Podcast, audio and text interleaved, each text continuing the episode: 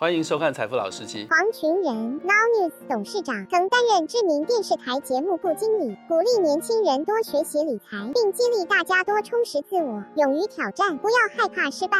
彭怀恩，房地产学专家，获台湾大学政治所博士学位，过去曾担任报社总编辑，并于世新大学担任学院院长，鼓励年轻人以投资房地产为努力方向。你们可能看到我们两个这个中老年人坐在这里，可能不清楚我们到底想要干嘛。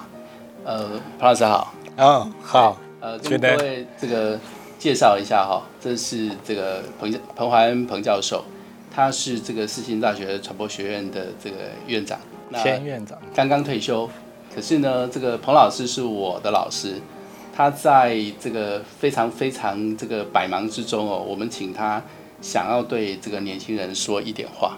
呃，我在世新大学。有开金融市场与新闻的课啊，连续已经十多年了。那现在最主要的是针对大学四年级啊，修课的先营限定大学四年级，他们要进入社会。我跟他们分享的就是投资理财的观念，不仅是说要希望他们可以将来如果是采访财经新闻的时候，他有这些的观念。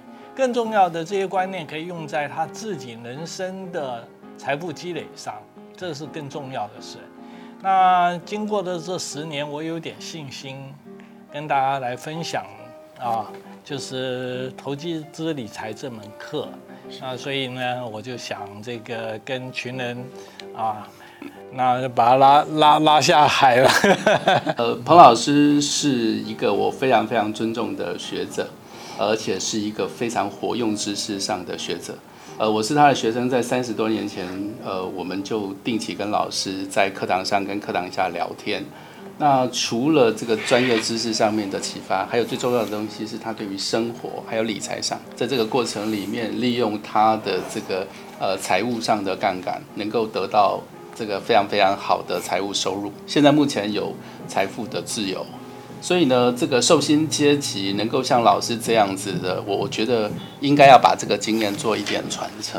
所以呢，这个我才会呃，这个请 Nonius 来聘请这个彭老师，我们来对现在的年轻人来做一个很好的教育。因为我觉得现在目前的年轻人最重要的、最重要的就是这件事情。好，所以这个我也只好这个陪老师下海了。呃，我。群人是我学生中间是在事业方面是最有成就的啊，我我们说最好，可能最好之一吧。这样的话就没有。其实老师 老师太爱了，没有没有，还有老师有很多的朋友 的学生。彭老师呢是这个因为非常非常喜欢的教书跟念书，所以彭老师的选择在职业上的选择就是成为大学的教授。好，那这个彭老师也这个。邀请我去这个大学任教过，那我自己的看法是我喜欢比较冒险，所以我选择的部分是一个创业的道路。但不管是什么样的东西，其实最重要最后面都是我们是不是在我的人生里头能够得到财富自由。对，那这个事情也是我们今天呃想要录这个节目的目的。我觉得现在的年轻人很辛苦，但是哪一个时代不辛苦？我们认为，其实最重要的东西不是你工作多努力，当然它很重要，但最重要的东西你要有一个不同的脑袋。对，如果你没有理财方法论，你没有这种理财的视野，你赚不到那样子的钱。而现在目前是一个比较知识密集的这个产业，跟这个呃金钱加上知识的一个年代，所以我希望我们两个人呃可以在。谈话的过程里头，我们实际上面的经验部分，呃，能够教导我们这个不能说教导，而是说能能够有一些启发分享给我们现在年轻人。我们在坊间的这个财富理财书里面都在说，这个希望大家要有个有钱人的心态，甚至是换个有钱人的脑袋。对老师，你这个有钱人来讲，你对于这个换有钱人脑袋的想法是什么？我不敢说我是有钱人，但是我。觉得我是一个财富自由的人，我是觉得从小到大所学到的，其实是一种节省是的心态。从小爸爸妈妈都教我们要节省嘛。其实没什么不对。但是光靠节省能够在这资本主义的社会里面，能够变成我财富自由吗？我觉得是非常困难的。至少以我的过去的经验，是，我也同样的看法哈，就是呃，这个爸妈教给我们要省钱这件事情是是对的。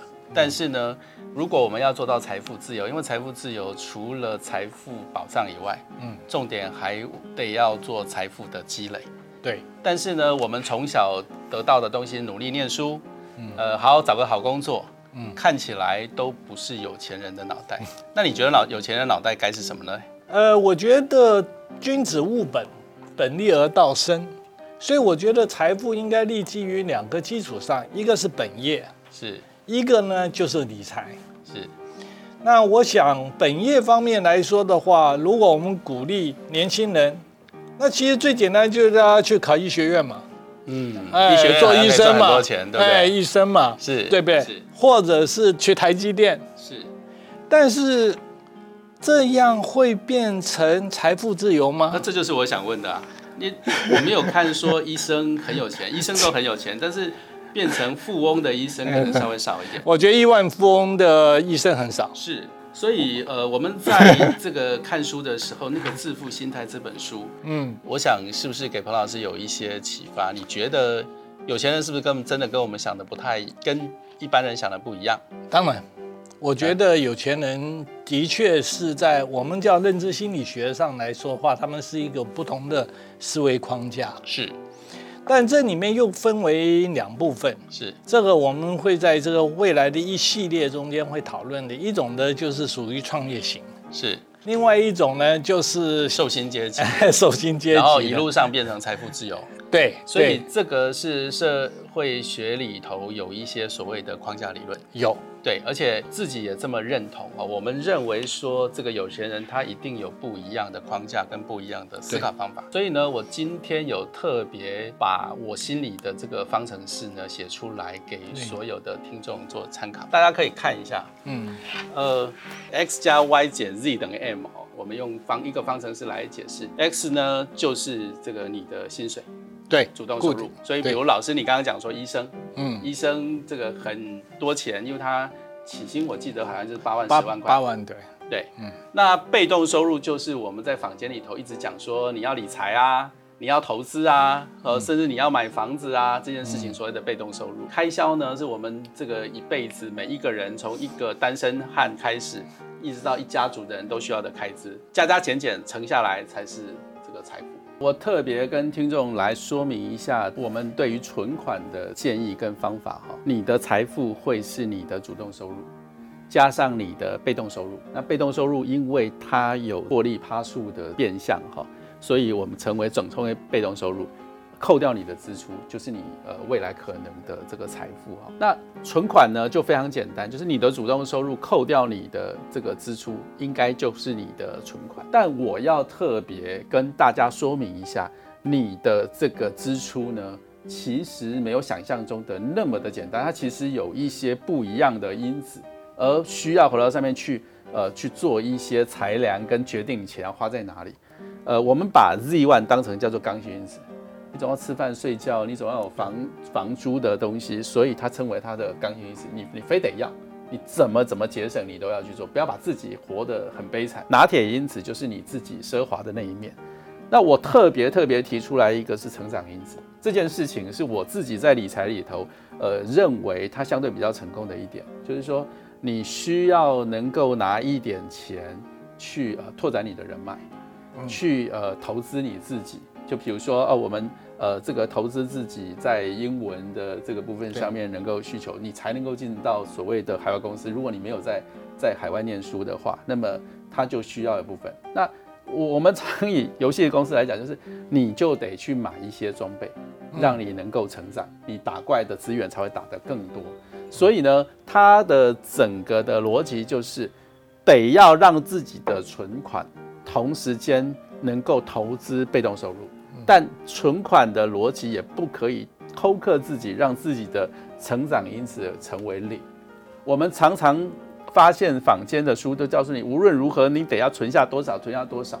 但把自己存成是一个非常抠门的人，一个没有办法能够有这个人脉延伸的人，让别人觉得你是一个自私的人，这件事情反而扼杀你未来的机会。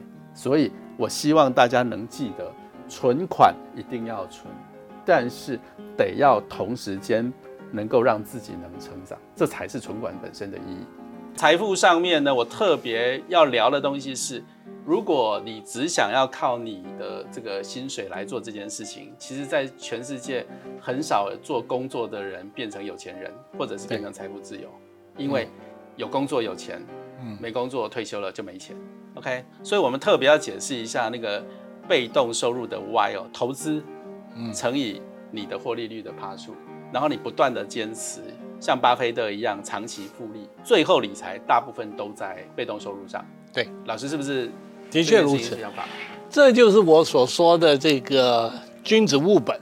嗯哼，啊，你要有好的本心，是。啊，甚至希望这个你的薪水是逐年增加的。是，另外呢，我就要跳到这来，是这边呢其实是你的支出，是你不要因为稍微薪水加加薪以后，你就把你的 Toyota 就变成了那个 Mercedes-Benz。OK，因为这一个你的财富积累的一个。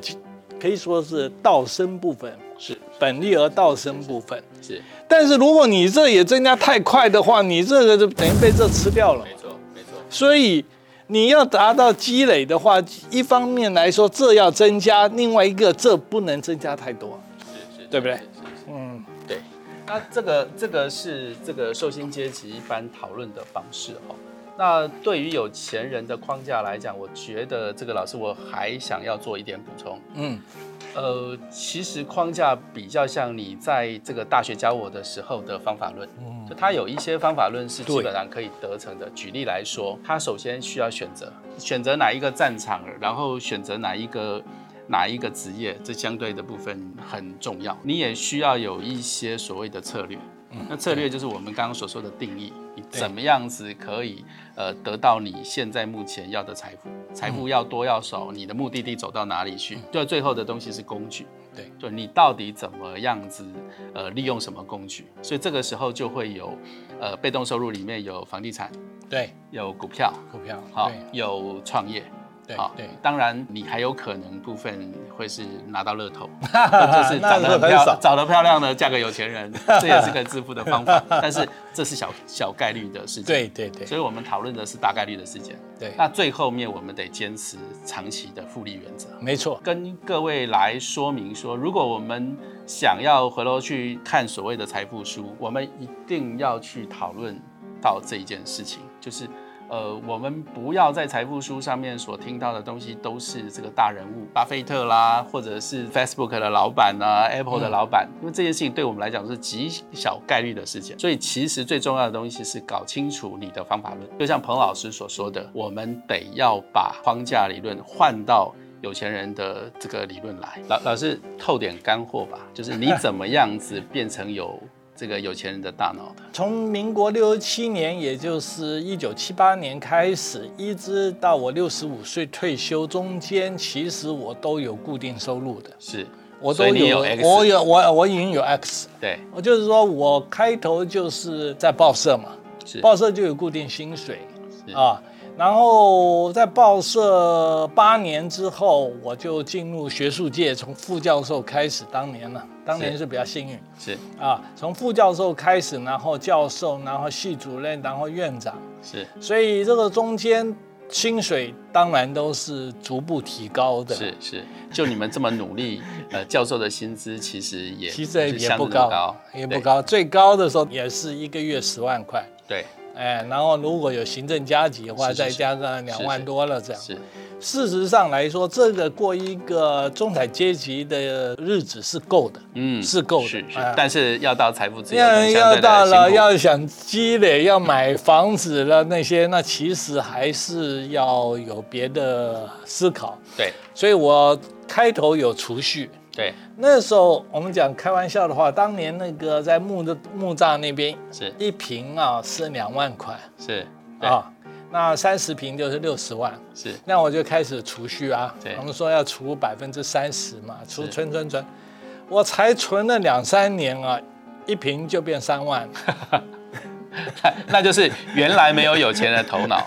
听说听说有高人给你给你指示了以后，对对对，所以我到哪都常常感谢当时我交到一个好朋友，后来是东升房屋的董事长，叫做王应杰先生。王王董很出名，很出名。是对，也有人称他为那个房仲教父的。是是是，他真的给我一个很重要的观念，他就说买房子不要钱。我开头我觉得很奇怪，怎么会不要钱呢？我说买房子房贷，他说你房贷多少？七成。我说还是要准备三成啊！我就这些年来就存着三成，结果我房价一直涨。是，他就说把这三成能够拿到，是这个就方法论的问题了。对，没错。没错，哎，这三层，他说你可不可以看兄弟姐妹每个借五万，比如这样子啊？当年差不多呃，房子是两百万嘛，左右嘛，是是是，两百万的话，这个六十万是啊，要自己备了，要自己准备。这就是使用杠杆，杠杆的逻辑非常重要。我们以后还会来聊，以后还会聊这个。理财知识家，杠杆在物理原理上意指的是借力施力，而这里所说的杠杆指的是财务杠杆，意指因借钱投资而产生的获利或损失。但是他给你了一个方法，个方法就是说，哎，对啊，我应该想办法把这个百分之三十很快的弄到手。对，然后我就买了房子。买房子有一个最大好处是什么？你不用付房租了。另外一方面，当然也想办法去多赚钱了。是啊，这这个就是 motivation，呃，对对对，是一定要激励你，一定要得赚钱，一定要赚钱。对对对，所以我那时候就有到补习班兼课啦，赚那个不少。所以那可可是基本上来说，第一栋房子啊是不算投资，没错。是只是自住，对。其实真正产生后来的效应的时候，就是后面再重复做一次这样。再重复做，你房子租给别人的时候，别人已经开始帮你交钱。而且而且，当时候的房地产是一个非常棒的坡道。它就滚雪球的逻辑来是一个非常不坡道，因为再没有比当时候房地产的整个获利率，就涉及到我们刚刚讲的这个呃 Y Y 理论里头后面的部分，它的投报率跟它的长期的复利原则，所以我想这件事情就会变成寿星阶级很棒的一个换有钱人大脑的逻辑。对对对，是是是是。哎，那你呢？你谈谈自己。我我我比较不同，因为我。在当时候做媒体的高管的时候，我们想要让我们自己的收入变多，所以呢，在别人都在买房子的时候，我基本上并没有买房子，所以我当然错过了在台北市很棒的起飞期之前。但是呢，我的房地产，我自己的房子在呃二零零八零九年，有十几岁的时候才买房子。但是因为你的呃选择，你的创业成功以后，我大概平均。后来每两三年，基本上有能力去呃投资一个房地产。那当然我不是回到上面去做做囤房，我可能买的是办公室，因为我自己有公司。对。那法人又是另外一个故事。可是呢，从创业的过程里头，我学到非常非常多有钱人的脑袋，因为他思维的方式不是一个简单的一个逻辑。对。好，所以。再下来，我们可以再去做讨论。所以，老师虽然你是这个呃寿星阶级，但是你也可以得到你的财富自由。那么，我们走比较高风险的做投资的部分，我们在这里呃虽然风险几率高，但是我们得到的财富自由之后，我们可以操作的会更大。好，所以这个对就是我们现在呃今天讨论的主题，跟大家来说明说，第一个，我希望大家呃知道一件事情，就像彭老师讲的，不要急。因为呢，这个财富的东西，它是一个长期的过程，不是小孩子想要今天一夜致富，他就一夜致富，除非你们买乐透，否则你不会完成。所以，我们还是要回到第二东西，我们去好好的思考我们现在的财富方程式：x 加 y 减 z 等于 m。对，那这个时候我们才会有一个框架，好好的学习这个有钱人的方法论。对，彭老师，您要不要做些补充？稍微强调一点，就是说我个人在理财过程中间，虽然房地产是我的收入大众，但是我也投资过出版社，是是，杂志社是，然后我有开过咖啡屋，那我也有投资过音响，是，还有快速冲洗照片店，是是是。啊，那这里面呢，呃，有赚有赔，是。但基本上来说，以我目前现有都算小股东啊，是，但是每年在这方面的收入其实也不不错错。。